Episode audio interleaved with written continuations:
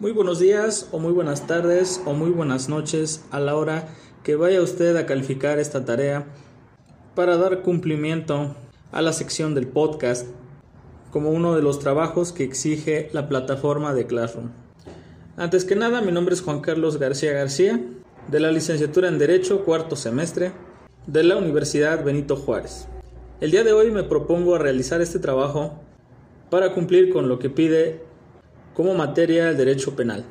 Antes de comenzar, quisiera darle, agradecerle pues, por estar con nosotros en estos ya dos semestres que hemos pasado y por supuesto lamentar esta situación que hemos pasado de tomar las clases en línea a las presenciales, la cual yo también estoy totalmente de acuerdo en volver a clases en agosto para tener un poquito más de conexión directa con usted y así llevar a cabo un fluido aprendizaje.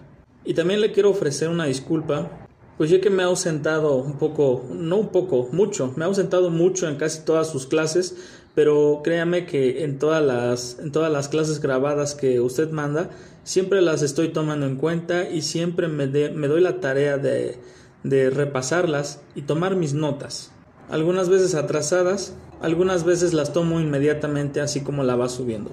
De antemano quiero agradecerle por subir las, subir las clases perdón, y así poder repasarlas. Y también le ofrezco una disculpa quizás por las malas tareas que le he mandado y como no es justificación, esperando que me comprenda. Por lo tanto, voy a darle inicio a mi tema. En general, el derecho penal a mí realmente me ha llamado mucho la atención, quizá por ser una materia muy complicada o por ser una materia muy extensa. Pero, sin embargo, es fascinante tener esta oportunidad de estudiar toda la estructura de nuestro sistema penal en México. El día de hoy me voy a adentrar a platicarle más que nada de, una de las tantas ramas que me ha interesado muchísimo eh, a lo largo de, esta carrera, que es en materia de derechos humanos. Y como sabemos que la materia de derechos humanos abarca también distintas ramas que se desprenden, como por ejemplo el abandono de personas, que es, una, es uno de los temas eh, a tratar en este podcast, ya que incluye el programa que hemos visto a lo largo de todo este semestre. También me interesa eh, los delitos del fuero federal, los delitos del fuero común, la ley general de salud. Y quizá a lo mejor usted se va a preguntar eh, este, por qué toqué estos puntos y cómo es que voy a hablar de derechos humanos. Pues más que nada para analizar un poquito los, delitos del fuero federal y los delitos del fuero común, así como la maneja el Código Penal del Estado de Puebla ya que precisamente en esta, en esta fase de la legalización de la marihuana en México tiene muchos beneficios, porque ya que muchas personas se encuentran en la cárcel por el consumo propio de esta sustancia propia del cannabis, y a mi parecer esto es totalmente correcto que se legalice la marihuana en México para tratar de salvar a las personas que ya llevan cantidades enormes de años en la cárcel a muchas personas que por querer ingerir esta sustancia están ahí. Y por supuesto también hay gente que debería de estar ahí y está ahí, ¿no? Entonces esto es porque me gustó este tema, englobarlo como derechos humanos y sobre todo porque me he inscrito a un curso de preparación. Es un curso de preparación muy global de cómo es que se prepara la Secretaría de Seguridad Pública del Estado de Puebla, cuáles son los temas que ellos ven para tener esta ética policial y responsabilidades este, fuera de, la, de las instituciones. En este caso, una vez terminándose de preparar, tienen que tener estas éticas, estos, eh, este valor, eh, tienen que tener estos conocimientos para poder aplicar la ley correctamente allá afuera. Y ya que muchas veces hemos visto casos en las, en, las que eh, gente inocente va a la cárcel por el simple hecho de que el policía le siembra la marihuana al, al, al sospechoso, le siembra la cocaína, inclusive hasta armas de fuego. Entonces es por eso que a mí me interesó englobar este tema con los derechos humanos y todos los delitos que ya hemos visto en este curso, muy dejando un poquito muy de lado lo que son robos, fraudes y homicidios, pero no menos importante, claro, y englobar estos temas, ya que muchas veces, inclusive en el semestre pasado, Yo traté un tema de un familiar muy cercano a mí, que por no saber hablar el español, estuvo en la cárcel tres años, encerrado injustamente y sobre todo fue muy muy dañado, muy maltratado, que salió con varias lesiones, pero afortunadamente se pudo hacer justicia. Y es por eso que me ha impactado mucho, me ha interesado mucho los derechos humanos, así como las nociones del derecho penal, y teniendo un poquito un acercamiento a la justicia penal para adolescentes, así como la atención a víctimas, que en este caso, en estas épocas ya hemos vivido en donde a la mujer se le da mucho muchísimo más preferencia, ¿por qué? Porque es el género que más ha sufrido abusos por parte de otras personas y no precisamente hombres a mujeres, sino que mujeres a mujeres, o sea, no no es un género específico contra otro género. Y si bien las marchas feministas deberían de tener muy, muy consciente que esto no es una guerra contra los hombres, sino más bien es una guerra contra aquellas personas que tienen toda la intención del mundo de hacerle daño a una mujer, pero en muchas ocasiones se ve al, al hombre como machista. En muchas ocasiones se le ve al hombre como un material amenazante que inclusive se puede excluir de una sociedad, al grado de que ahorita ya ser hombre es casi un delito. Veamos entonces que los delitos del fuero federal, cuando hay una situación de detención o puesta a disposición, son formas diferentes a la del fuero común. En este caso, el del fuero federal eh, es una forma diferente de, de procesar al detenido, atendiendo a una tiene que atenderse con una institución del fiscal federal, del foro federal, así como los delitos contra la salud, que más que nada la mayoría son de estos casos.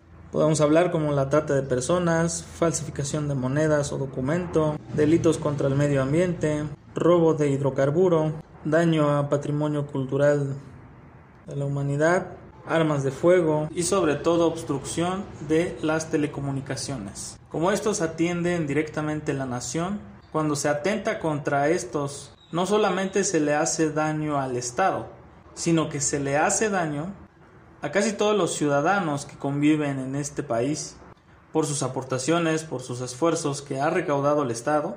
Es por ello que es del fuero federal. Y tenemos a los del fuero común, como los, delitos de robo, fraude, abuso de confianza, homicidio, aborto, lesiones, etc. Todo lo que tenga que ver contra un delito a una sola persona en especial. Y bueno, tenemos a la Ley General de Salud que contempla cuáles son las sustancias psicotrópicas dentro de sus leyes, que son el alcohol, la cafeína, la nicotina, la marihuana y la LCD. Y es por ello que este tema aquí se vuelve muy interesante. Porque, ¿Por qué lo relacioné precisamente con, el, con la Secretaría de Seguridad Pública que tenemos en, Puebla y sobre todo en México? Porque quizás en muchas ocasiones, y no quizá, es cierto, en muchas ocasiones han cometido el error las autoridades, tanto ministeriales, federales, inclusive militares, y ni se digan los municipales o los estatales que en muchas ocasiones ha influido mucho en la detención de un delincuente cuando se procesa de manera que no debería de ser, como contempla la ley, o cuando es detenido el delincuente, se violan muchos de estos derechos, o lo que es el debido proceso. Pero por lo que sea, este delincuente sale libre, pero muchas veces por ser un tema polémico queda libre. Y también hay gente inocente en la cárcel que también por motivos de polémica, por motivos de redes sociales, por motivos de medios de comunicación, queda sujeto a una pena que quizá por el delito que ni cometió, pero a veces la sociedad así lo exige, exige que esa persona sea castigado. Y también a veces para que la autoridad, una vez que deje cerrado este asunto, lo da por concluido y lo encierra. Y hemos visto muchísimos casos que hasta ahorita actualmente se siguen dando de las cuales que esta persona claramente se veía que no tiene la culpa, pero está en la cárcel. Y es por ello así como hemos venido eh, viendo la evolución del, sistema de justicia penal en México, como la evolución o el cambio que fue del 2008, donde se modificaron ciertos artículos a darle eh, el lugar al juicio oral, que lo hemos visto, hemos visto el cambio en la propia, en los propios artículos de la Constitución del Constitución Política del Estado de México. Perdón, la Constitución Política de los Estados Unidos Mexicanos. De los artículos 16 al 22 y el 122, en donde se crea el Código Penal para cada estado, debido a que no en todos los casos, no en todos los estados existen los mismos casos o existe la misma cantidad de delitos. Ya lo vimos aquí en Puebla en el 2015, 16, 17, que estaba muy de moda el huachicoleo de los ductos de Pemex.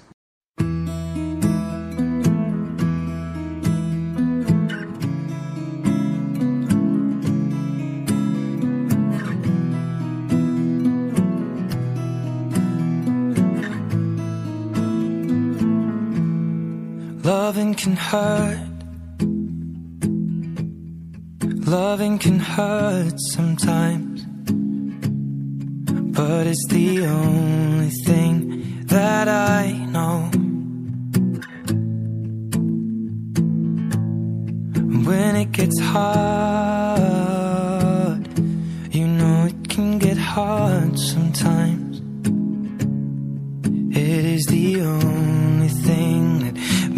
makes us feel alive. We keep this love in a photograph. We make these memories for ourselves. Where our eyes are never closing, our hearts are never broken, and time's forever frozen still. So you can keep me inside the pocket of your ripped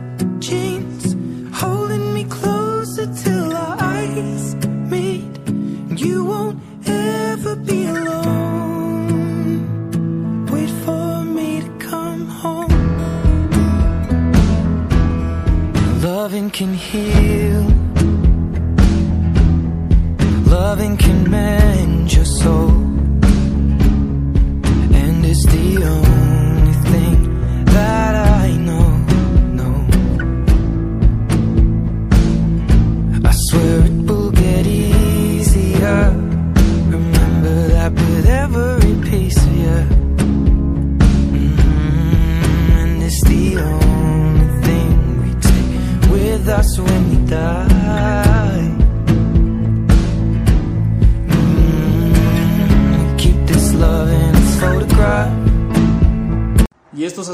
en cada estado estaba penado el delito. Y en otros estados como en Sinaloa, como en Michoacán, Sonora, Chihuahua, donde se tenían que enfocar más en los delitos de homicidio, en los delitos de violencia, en los delitos de crimen organizado, en los delitos de trata de personas. Y esta decisión fue muy excelente al, darle lugar el Código Nacional de Procedimientos Penales a cada estado para que tipificara, a su vez agravara estos delitos por ser constante. Y esto tiene mucha lógica. Voy a poner un ejemplo muy claro. En la situación que estamos pasando de la pandemia, en muchos estados estaba en semáforo rojo, en donde no podrían, no podían abrir negocios, no podían abrir mercados, no podían abrir restaurantes o restaurantes. Sobre todo la gente no podía andar en las calles sin cubrebocas. Y cuando en otros estados estaban en fase verde, perdón, semáforo verde, no era lo mismo utilizar un cubrebocas en el Estado de México que no utilizar un cubrebocas en Veracruz. En donde aquí todavía están, estaban abiertos varios restaurantes, están, están abiertos eh, algunos eventos. ¿Por qué? Porque está en semáforo verde. Y este ejemplo lo estoy dando que no podemos castigar a todo el Estado por la culpa de uno solo. Es decir, si México está en semáforo rojo, no es posible castigar a Veracruz lo mismo. Y volviendo al tema de cómo funciona la Secretaría de Seguridad y Tránsito Municipal, así como la Secretaría de Seguridad Pública del Estado de Puebla, los puntos que aquí ellos deberían ver es mucho, mucho la cultura de la legalidad, de los derechos humanos, como ya lo he mencionado antes, pero sobre todo que tengan el conocimiento exacto de cómo se aplican las leyes en el Estado. Como en primer término, conocer qué es el Estado de Derecho, ¿no? Pero muchas veces ni ellos saben. Es un principio en el cual todos los miembros de una sociedad estamos gobernados por leyes establecidas de manera democrática. Y es por eso que ellos son preparados para fungir en esta sociedad como los vigilantes de la conducta de cada ciudadano. Pero específicamente, ¿cuál sería la misión del policía? La misión sería, en este caso, exactamente preservar la seguridad de la sociedad a través de la implementación de un sistema policial coordinado basado en la proximidad social o bien la formación de, profesionales altamente calificados eh, con un programa que debería de utilizar siempre para que toda la sociedad que ingrese a una prisión regrese exactamente bien corregido, permitiéndole en este caso a Puebla, eh, por ejemplo, asumir compromisos en materia de seguridad pública, porque no es lo mismo un policía estatal de Puebla que un policía estatal michoacano. Y debería de contar con un policía honesto como tal necesita la sociedad un policía confiable con vocación de servicio con fortaleza en este caso cívica por supuesto de disciplina apego a la ley. Pero qué es lo que hacen en la mayoría de las ocasiones no utilizan este tipo de, de valores que les da en sí la institución en su actuar estratégico como respetuoso de la ley y es por eso que muchas veces nosotros como ciudadanos a veces vemos al, policía como algo negativo. ¿Por qué? Porque, porque ya, ya estamos, este, y es un referente social que, tiene, que tenemos pues de, de estos elementos, contrario a lo que deberían ser. Y por supuesto el policía siempre tiene un marco jurídico que lo asocia, que es donde de las leyes que eh, se desprenden para poder crear estos cuerpos de policía, lo que es el Protocolo Nacional de Actuación de Policía con capacidad para procesar, Protocolo Nacional de Actuación Primer Respondiente, Ley General del Sistema Nacional de Seguridad Pública, Código Nacional de Procedimientos Penales, Constitución Política de los Estados Unidos Mexicanos, Guía Nacional de Cadena de Custodia. Y esto ya lo asocia para que este policía pueda ser eh, pues un policía excelente. Y los derechos humanos, por supuesto, que lo asocia mucho. Que pues bueno, sabemos que pues son un conjunto de, de, derechos inherentes a la, la naturaleza de la persona. En este caso, su protección efectiva resulta indispensable para el desarrollo integral. Y muchas veces pues no, nunca, nunca es organizada perfectamente el cuerpo de policía sin embargo eh, atenta contra la integridad del individuo. Como lo marca la Constitución, en el artículo 20, el proceso penal será acusatorio y oral, se regirá por los principios, en este caso de inmediación, de publicidad, de contradicción, concentración, continuidad, que bueno, en este caso tiene por objeto el proceso penal el esclarecimiento de los hechos, proteger al inocente, procurar que el culpable no quede impune los daños causados por el delito que se, bueno, se tengan que reparar. Pero muchas veces esto no se cumple, solamente quedan, quedan en el aire. Y en este caso, bueno, vamos a analizar un poquito cuáles son los procesos, ¿no? El proceso penal. Inicio con denuncia o querella. De ahí se abre la carpeta de investigación para intentar encontrarle algo a la persona que fue este denunciado. de ahí sucesivamente sigue la orden de aprehensión o en este caso orden de comparecencia o citatorio. Llega la audiencia inicial, eh, control, de, control de detención, más adelante formulación de imputación, después declaración del imputado, vinculación a proceso, cierre de la investigación, formulación de la acusación, presentación de pruebas para admisión, dictado de auto de apertura del juicio oral, apertura, desahogo de pruebas, alegato de cierre, sentencia y después ejecución de, la sanción como último. Y bueno, por supuesto tiene que, tiene que ir de acuerdo al artículo 211 de etapas de procedimiento penal eh, que marca el Código Nacional de Procedimientos Penales, como tal la investigación, eh, después intermedia, juicio. En la investigación es donde la gente del Ministerio Público Fiscal auxiliado por, las, por los policías investiga. Y la intermedia es acusar a gente del tiene que acusar el agente del Ministerio Público.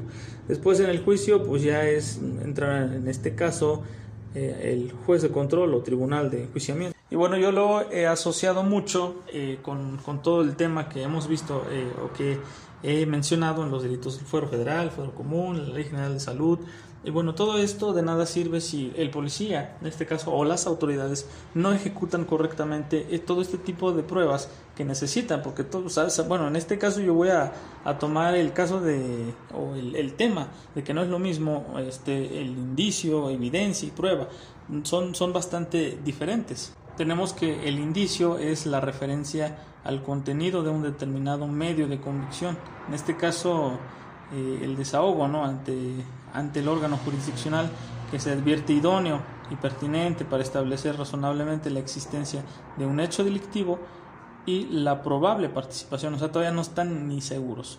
En la evidencia o elemento de prueba ya son los medios o elementos de prueba, son toda fuente de información que le permitió, en este caso, la reconstrucción de los hechos.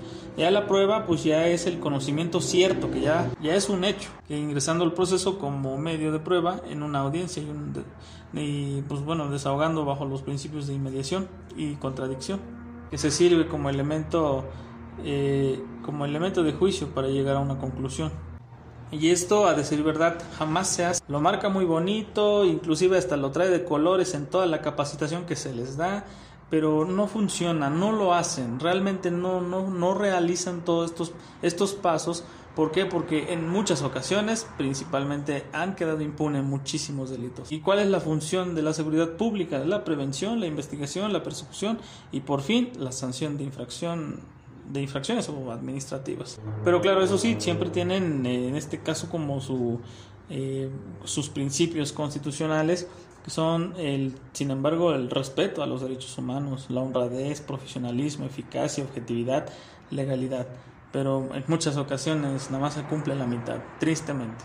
Y personalmente también he presenciado de cómo trabaja eh, este cuerpo de policía y la verdad me da muchísima tristeza porque creo que entre más estudiados están, más saben eh, infringir, más saben este, pasarse por donde sea las leyes y no cumplirlas. Me ha tocado ver que hay un reporte de, en este caso, de la actual pandemia que estamos viviendo.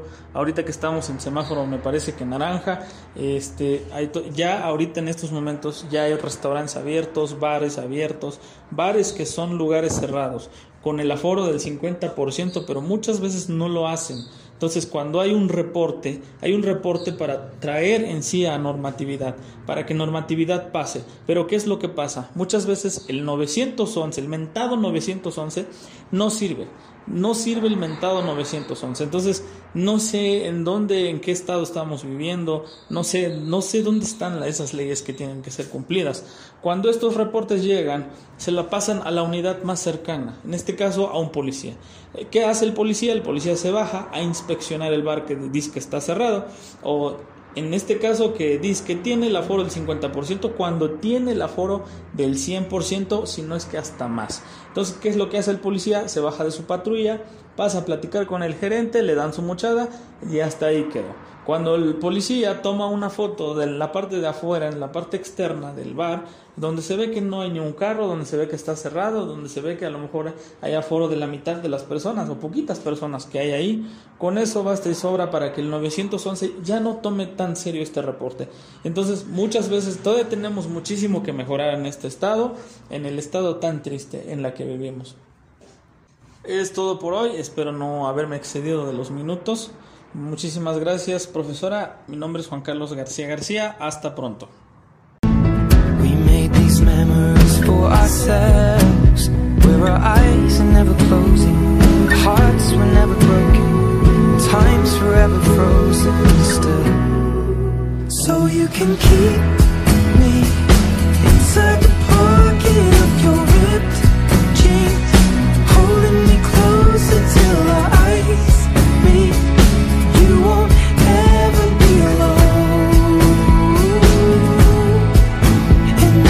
hurt me. That's okay, baby.